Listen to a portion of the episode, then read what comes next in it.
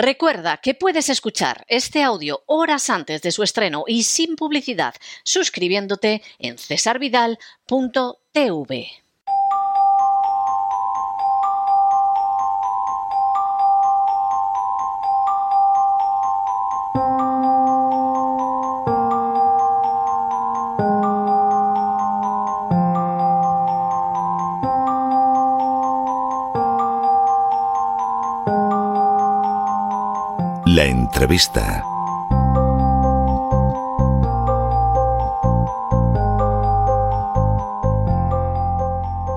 Estamos de regreso y estamos de regreso precisamente para una entrevista que a algunos de ustedes les llamará la atención porque tenemos con nosotros otra vez a don Roberto Centeno apenas 24 horas después de haberle despedido en su espacio semanal de la economía que se fue, pero es que resulta que hoy era imperativo que estuviera don Roberto con nosotros porque nos va a contar de manera absolutamente anterior a que lo puedan contar otros medios, el acuerdo al que finalmente ha llegado Vox con don Ramón Tamames para presentar una moción de censura contra el gobierno socialcomunista de Pedro Sánchez. Los términos finalmente se han cerrado el acuerdo se ha concluido y vamos a ver lo que nos puede contar al respecto don Roberto Centeno. Don Roberto, muy buenas tardes. ¿Cómo ha quedado finalmente ese acuerdo entre Ramón Tamames y el partido Vox?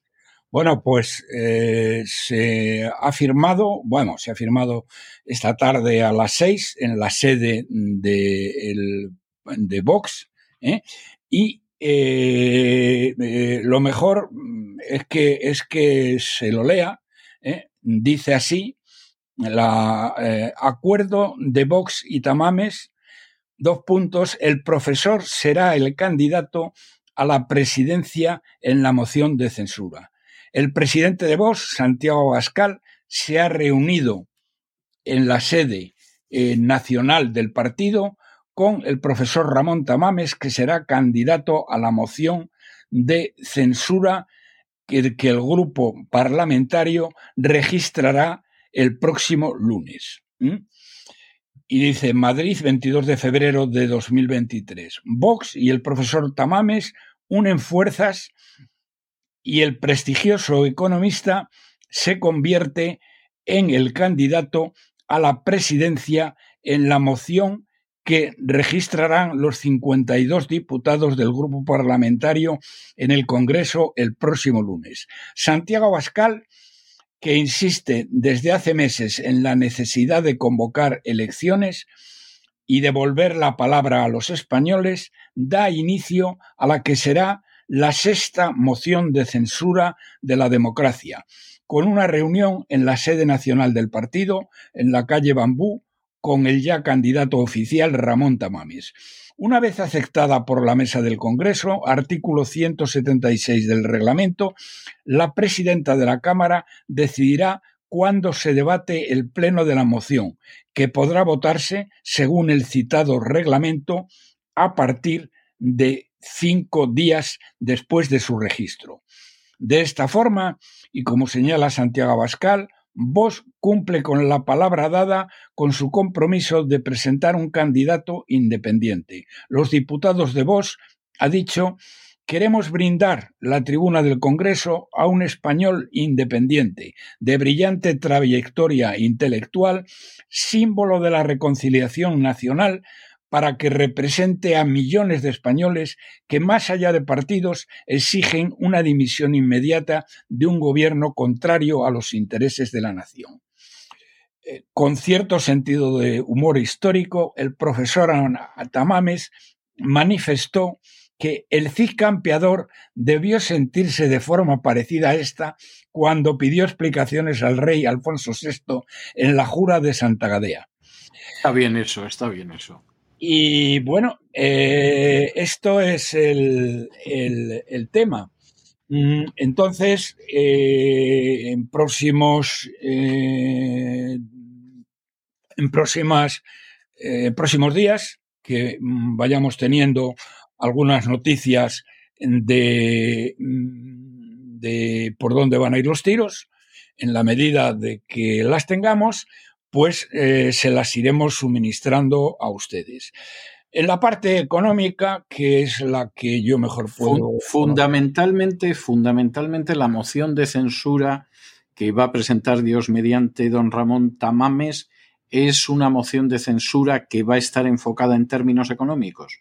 No, eh, no, solo, no solo eso, eh, eh, va a hablar un poco de todo, pero va a incidir fundamentalmente en la parte económica y en la parte jurídica. En la parte jurídica se define de una manera muy sencilla que lo que no puede continuar es esta situación inaudita en la que nos encontramos de que el Ejecutivo eh, nombre, bueno, los partidos, ¿eh? no solo el Ejecutivo, nombren a los jueces. Eso es incompatible con una democracia, eso es una oligarquía de partidos, no una democracia, y eh, por lo tanto, lo que él va a pedir, que no sé cómo lo hará, pero mm, de una manera muy resumida, para que, perdón, para que lo entiendan todos ustedes, es que los jueces nombren a los jueces. ¿eh?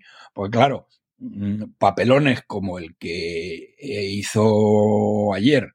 Esta analfabeta de Irene Montero, que es una auténtica vergüenza para España y para los españoles que esta y su banda de mangantas eh, sean ministras, porque es analfabeta y las otras son analfabetas, al reunirse con nada más y nada menos que con la presidenta del Congreso, eh, perdón, la presidenta del Parlamento Europeo y la responsable del control de los fondos europeos, que no está en nómina de Sánchez como Úrsula, la corrupta Úrsula von der Leyen, que sí está en nómina de Sánchez, pues esta tiparraca eh, entraron en el tema del sí es sí, porque claro, les preocupa mucho en Europa que estén saliendo eh, en España a la calle toda una serie de delincuentes. Y esta imbécil, porque no se la puede nombrar de otra manera, lo que dijo es que, eh, que lo que pasa es que los jueces, que los son machistas. No, no, no, no. Que los, los, los, jueces son los que tienen la culpa de que los escarcelen, porque la ley es perfecta.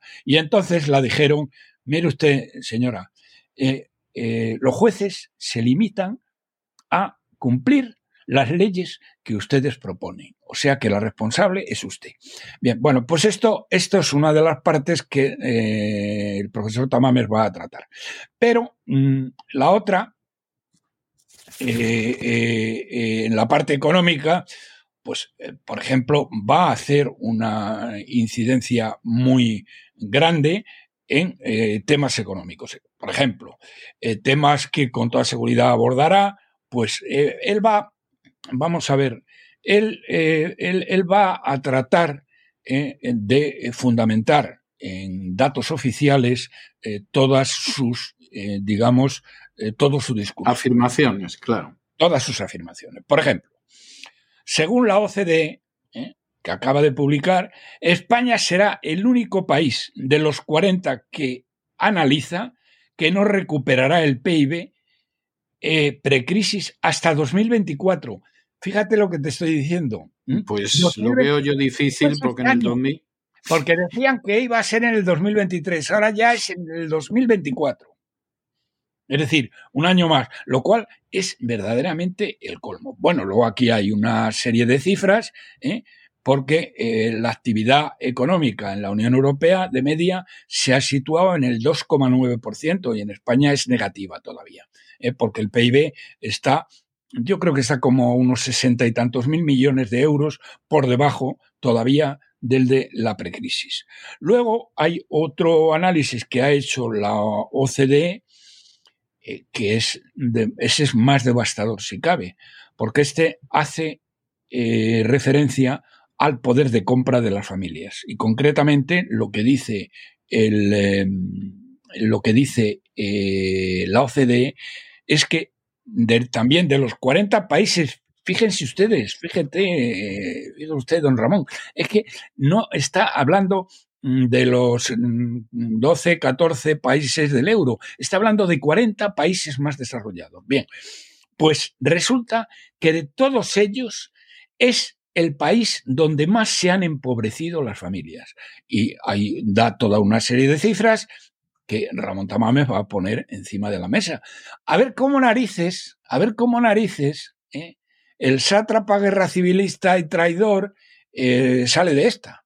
Que bueno, que se le ocurrirá lo mismo que la Montero. Dice, no, eso tiene la culpa, eso tiene la culpa los bancos o los... No, no sé a quién le echará la culpa, pero verdaderamente el empobrecimiento, que eh, claro, estos son datos absolutamente objetivos y es de esta manera por donde van a ir los tiros. Otro, que ya lo he comentado en algunas ocasiones, es decir, es que España mm, eh, le han adelantado en renta per cápita seis países de la Unión Europea, que ya es el colmo. Pero fíjate que esta, esta última, este último dato de la OCDE es muchísimo más contundente. Porque claro, una cosa es decir, que ya lo intuyes, pero una cosa es decir, España se está quedando rezagado respecto a sus pares, respecto a los países de la Unión Europea, y estamos perdiendo renta per cápita, y otros países que todavía no nos han adelantado han acortado las distancias, caso de Portugal, caso de Grecia. Una cosa es decir eso y otra muy distinta, decir que España es el país donde más se ha empobrecido las familias, donde más se ha empobrecido la población, por la inflación, por los impuestos y por el bajo crecimiento.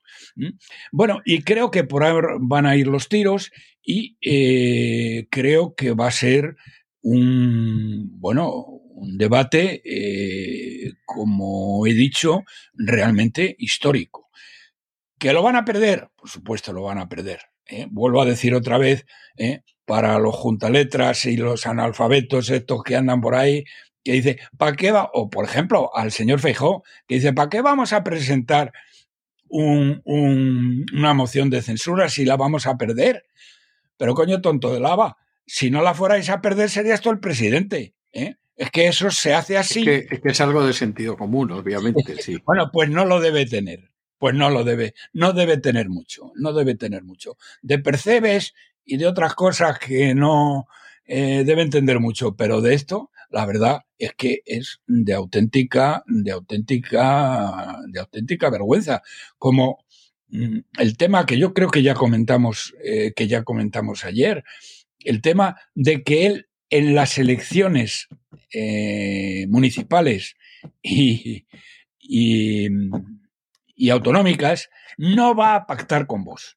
Por tanto, tendrá que pactar con el Partido Socialista, porque en todos los sitios, y sí lo dijimos ayer, pero lo vuelvo a repetir hoy, pues están a, uno más o a uno menos. E incluso en Madrid, Isabel Díaz Ayuso, que es la pera limonera, en cuanto a que obtiene un resultado en porcentaje de votos muy superior al que obtuvo en Andalucía el, el de allí, el de la Agenda 2030, pero como Andalucía tiene ocho provincias, eso funciona de otra manera, pero en porcentaje de votos le gana. Pero a pesar de todo, no podrá gobernar. Le faltan dos escaños, suponiendo, vamos a ver, faltan 100 días para que ocurra esto.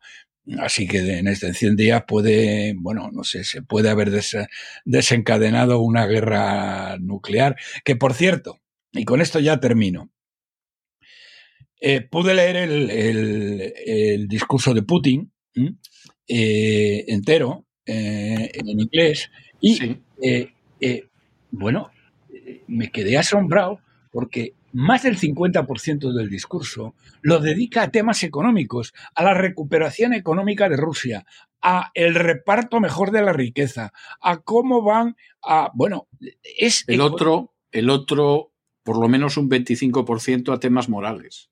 Ah, y el otro un 25% a temas morales. Efectivamente. 25% temas morales, 50% temas económicos y otro 25%. Y un 25% a política exterior, sí. A política exterior. Mm, verdaderamente eh, tremendo. Bueno, y esto es lo que hay. Y ¿qué te voy a decir, querido Ramón? Estoy encantado de que esto vaya por estos caminos, porque ha habido momentos en que, bueno, ha habido algún problemilla, pero, y que, bueno, y mucha gente se han apresurado a decir que habían roto. Bueno, pues no han roto. ¿eh? Ya está, esto ya no tiene marcha atrás. ¿eh?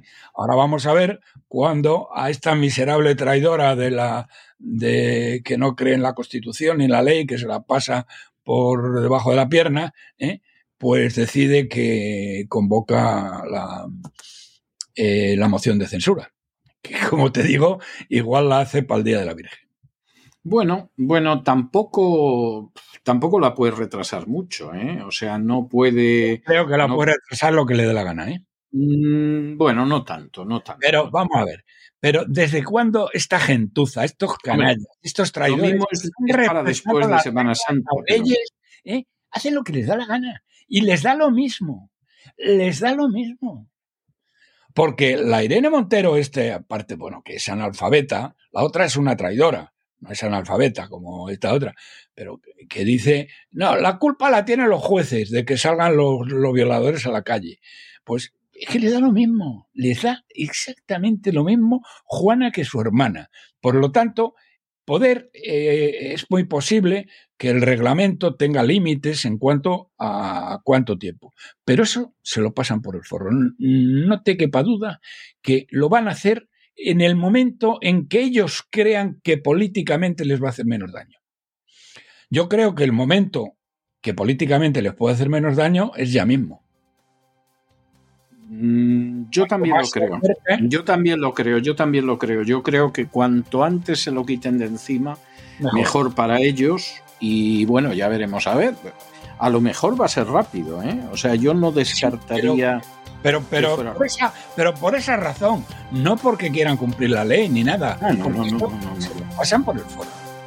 No, no. Yo al respecto no tengo ninguna duda. Y además coincido en que efectivamente trae más cuenta ahora que en cualquier otro momento. O sea, esa, esa es la regla. Pues muchísimas gracias por todo, don Roberto, por estar de nuevo a disposición del programa, por atendernos tan amablemente y Dios mediante, salvo que surja algo especialmente grave, nos volvemos a encontrar el martes. Un abrazo muy fuerte. Esperemos volvernos a encontrar el martes. Un fuerte abrazo para todos.